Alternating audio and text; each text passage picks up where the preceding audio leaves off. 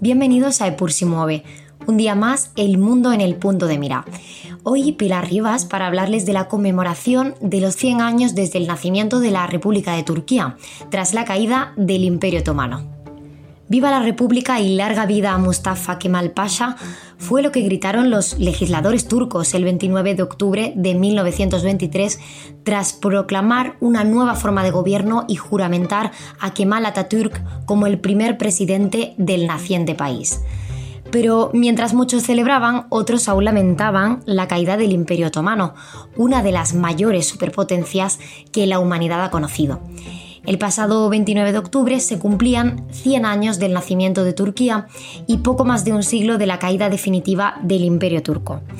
El golpe final fue dado en noviembre de 1922, cuando la Gran Asamblea Nacional abolió el cargo de sultán, acabando con aproximadamente 600 años de historia de la dinastía Osmanli, la familia gobernante del imperio desde su fundación en 1299, en el siglo XIII, hasta su disolución el Estado otomano llegó a expandirse a lo largo de tres continentes, reinando en lo que ahora es Bulgaria, Egipto, Grecia, Hungría, Jordania, Líbano, Israel, los territorios de Palestina, Macedonia, Rumanía, Siria, partes de Arabia Saudita y la costa norte de África.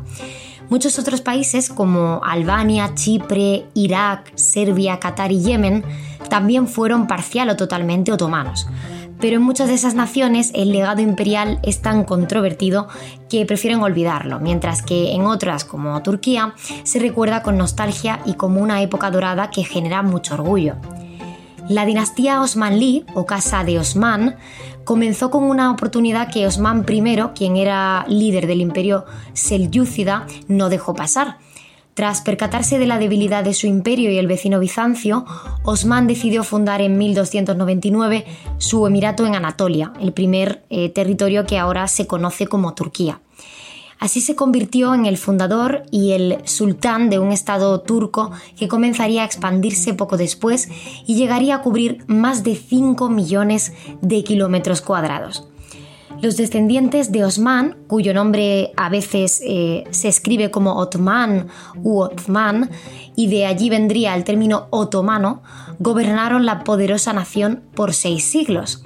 Sin embargo, Olivier Bouquet, profesor de Historia Otomana y Medio Oriente de la Universidad Paris Diderot, destaca que en 1299 solo se fundó un Estado turco, que el imperio eh, otomano como tal comenzaría a tomar forma con la caída de Constantinopla en 1453, o sea, ya en el siglo XV.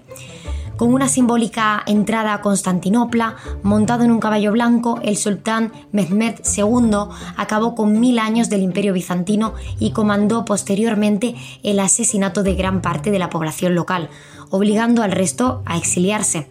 Luego repobló la ciudad trayendo a personas de otras partes del territorio otomano. Mehmed II también cambió el nombre de Constantinopla a Estambul, la ciudad del Islam, y se dedicó a reconstruirla. De esa manera, la ciudad se convirtió no solo en la capital política y militar del imperio, sino también por su posición en el cruce de Europa, África y Asia en un importante centro comercial mundial. La fuerza económica que tomaría el imperio se debió en gran medida a la política de Mehmed II de alentar y hacer crecer el número de comerciantes y artesanos en su estado. Digamos que eh, pues favorecía que muchos comerciantes eh, se mudaran a Estambul y establecían negocios allí. Los gobernantes posteriores continuaron con esa política.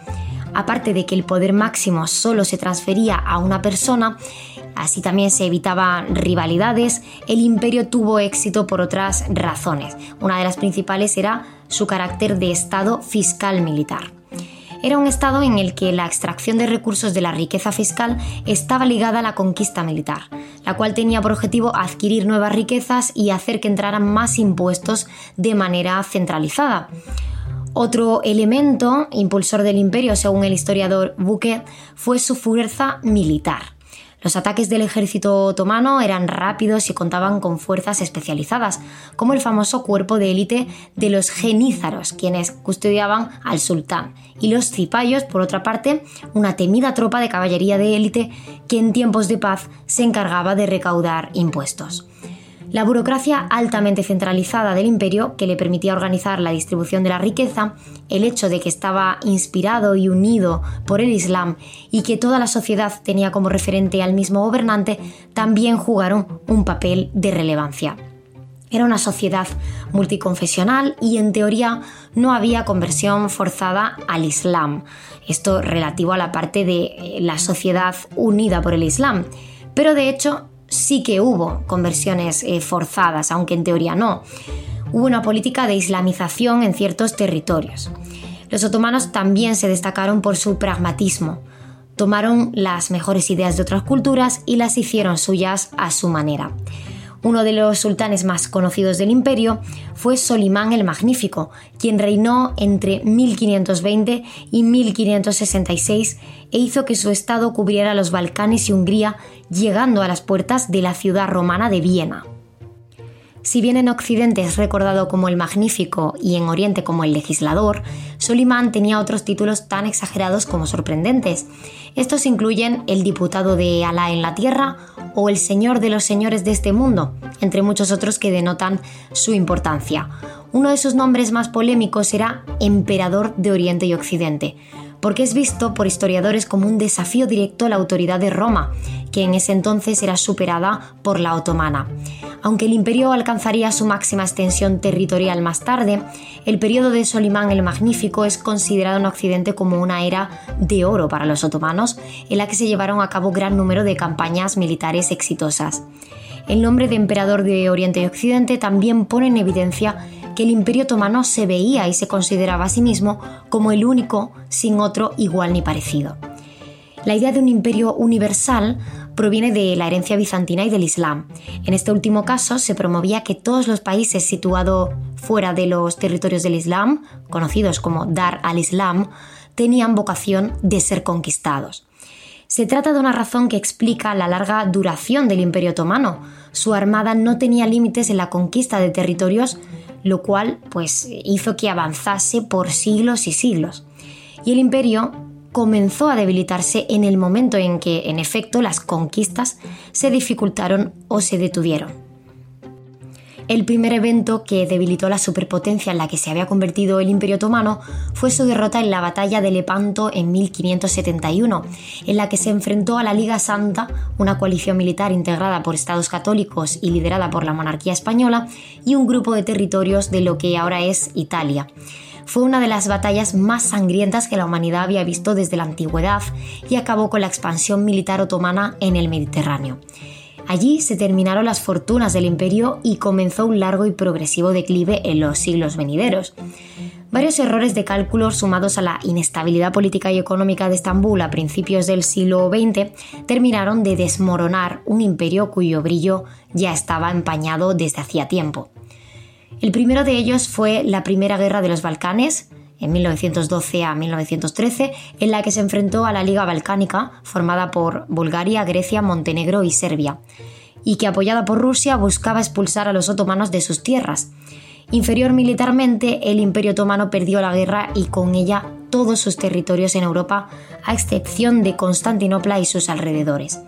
Los historiadores recuerdan esa derrota como un episodio humillante para los otomanos y otro importante punto de inflexión. Los territorios otomanos restantes atravesaban un mal momento económico debido al desarrollo de otras rutas comerciales, una creciente rivalidad comercial con América y Asia y el aumento del desempleo.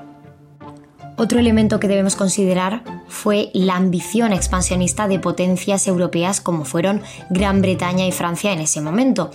Además, las tensiones entre diferentes grupos religiosos y étnicos habían eh, estado incrementándose. Los armenios, kurdos y griegos, entre otros pueblos, se sentían cada vez más oprimidos por los turcos. Con todos esos eh, problemas, Estambul se embarcó en una nueva guerra contra una poderosa alianza encabezada por Francia, el Imperio Británico, Estados Unidos y Rusia. Es evidentemente la Primera Guerra Mundial. La victoria de los aliados en Medio Oriente durante la Primera Guerra Mundial que recordemos eh, sucedió de 1914 a 1918, fue uno de los detonantes de la desintegración del Imperio Otomano que ya tenía eh, contados los días. Tras este evento se creó, como se había previsto, el mandato francés de Siria y mandatos británicos en Irak y Palestina, todos bajo supervisión de la Liga de Naciones, organismo que antecedió a la ONU. Los otomanos ignoraban que en 1917, en plena guerra, Francia y Gran Bretaña ya tenían eh, pactado en secreto repartirse sus territorios con el Tratado de Sykes-Picot. Ese mismo año también se firmó la Declaración Balfour, un documento en el que el gobierno británico le prometía al pueblo judío un hogar en la región de Palestina, que también era parte del imperio. Aquí, como podemos ver, comienzan parte de las problemáticas y disputas de esta región con el conflicto que seguimos viendo que a día de hoy es irresoluble. Oficialmente, el imperio dejó de existir el 1 de noviembre de 1922, cuando se abolió el cargo de sultán, como habíamos indicado hace unos minutos. Un año después nacía la República de Turquía. Tras liderar una revolución republicana, Mustafa Kemal Atatürk, considerado el padre de la Turquía moderna, se convirtió también en su primer presidente. Por su parte, el último sultán del Imperio Otomano, Mehmed VI, temía ser asesinado por los revolucionarios y tuvo que ser evacuado de Estambul por guardias británicos. Terminó exiliado en la Italia de Benito Mussolini en el balneario de San Remo, el mismo lugar donde, curiosamente, se había pactado el reparto de su imperio. Allí murió cuatro años después, tan pobre que las autoridades italianas confiscaron su ataúd hasta que se pagaran las deudas que éste había contraído con los comerciantes locales. Mientras tanto, la naciente república dejaba atrás sus aspiraciones imperiales y se basaba en el kemalismo, una ideología implementada por Ataturk que defendía el republicanismo, populismo, nacionalismo, secularismo, estatismo y reformismo. Muchos historiadores aseguran que el secularismo de la Turquía moderna es un gran legado del Imperio Otomano. Por otra parte, el Califato Otomano continuó brevemente como institución en Turquía, aunque con una autoridad muy reducida, hasta que también fue abolido el 3 de marzo de, de 1924. Actualmente, la visión de que la derrota de los otomanos en la Primera Guerra Mundial acabó con su imperio es objetada por algunos que aseguran que su caída es culpa de Occidente. De hecho, la idea de la responsabilidad occidental en la caída del imperio ha sido retomada desde hace varios años por el régimen de Ankara y también por el actual presidente de la República Turca, Recep Tayyip Erdogan. En los últimos años, el sentimiento de nostalgia eh, por la era otomana ha impulsado el resurgimiento del llamado neo-otomanismo en Turquía esto se trata de una ideología política islámica e imperialista que en su sentido más amplio aboga por honrar el pasado otomano de Turquía y aumentar la influencia turca en regiones que estuvieron bajo dominio otomano en su momento. Durante décadas, los líderes de la Turquía moderna se esforzaron por distanciarse de ese legado imperial y del Islam con la intención de proyectar una cara más occidental, laica y moderna. Pero desde su ascenso al poder, Erdogan no ha ocultado su nostalgia por el pasado otomano del país y su herencia islámica. Una evidencia de ello fue la controvertida reconversión en 2020 de Santa Sofía, que Atatürk había convertido en uno de los eh, museos más icónicos de Estambul, en una mezquita.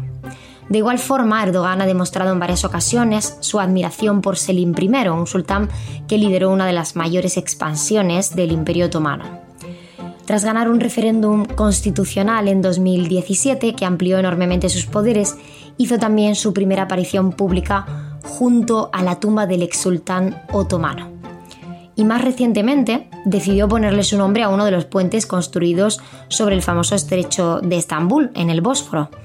El imperio otomano desapareció, pero hay un neo-otomanismo que se ha desarrollado, hay eh, bastantes referencias del imperio otomano que hoy eh, podemos encontrar mucho más de las que había a finales del siglo XX.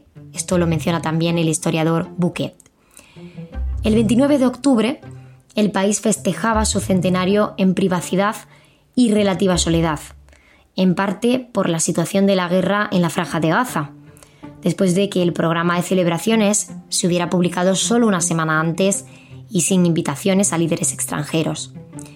El nombre de Erdogan, resonando por encima de todos, es en estos días admirado y denostado a partes iguales, Y una de las razones es precisamente esto que hemos comentado del neo-otomanismo. Pues bien, esto es todo por hoy, espero que les haya interesado, nos vemos la semana que viene, aquí siempre en Epur si mueve.